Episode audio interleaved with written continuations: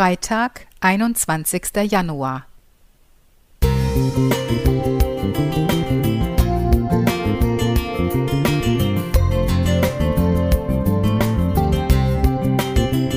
Ein kleiner Lichtblick für den Tag.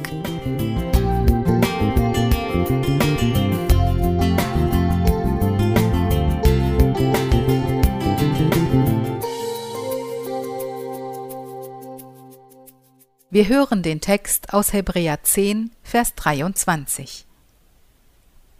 Lasst uns festhalten an dem Bekenntnis der Hoffnung und nicht wanken, denn er ist treu, der sie verheißen hat. Während ich diese Zeilen schreibe, neigt sich das Jahr 2020 dem Ende entgegen. Immer wieder höre ich Sätze wie 2020 können wir aus dem Kalender streichen oder dieses Jahr sollten wir lieber vergessen. Auch für mich und meine Familie war es ein schwieriges Jahr, gefüllt mit Trauer, Sorgen, Mühen und Ungewissheiten. Aber sollte ich es deshalb vergessen? Haben wir nicht auch unzählige schöne Momente erlebt? Wir durften erfahren, wie die Natur aufblüht, Gewässer haben sich regeneriert, man hat versucht, bewusster zu leben und besser aufeinander zu achten. Ich musste lernen, dass es viel zu oft ein zu spät gibt und ich lieber einmal zu viel als zu wenig sage, was mir der andere bedeutet. Darüber hinaus durfte ich in diesem Jahr immer wieder erleben, dass Gott auch heute Wunder tut. Darin hat sich 2020 nicht von anderen Jahren unterschieden.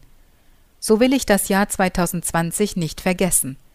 Ich will daran festhalten, was mir dieses Jahr gezeigt und beigebracht hat. Paulus sagt, Lasst uns festhalten an dem Bekenntnis der Hoffnung.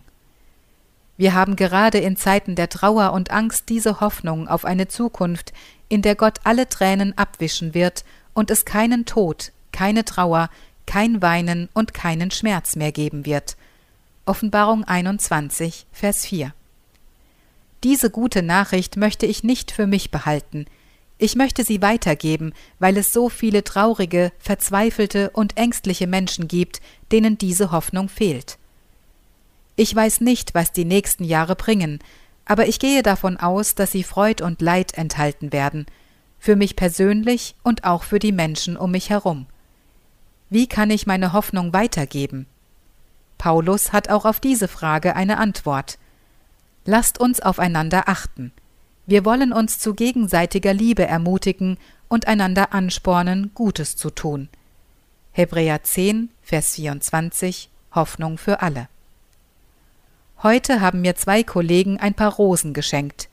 So einfach ist es, Liebe zu zeigen. Sei fantasievoll und kreativ, wenn du Liebe zeigst und Hoffnung spendest. Heike Steinebach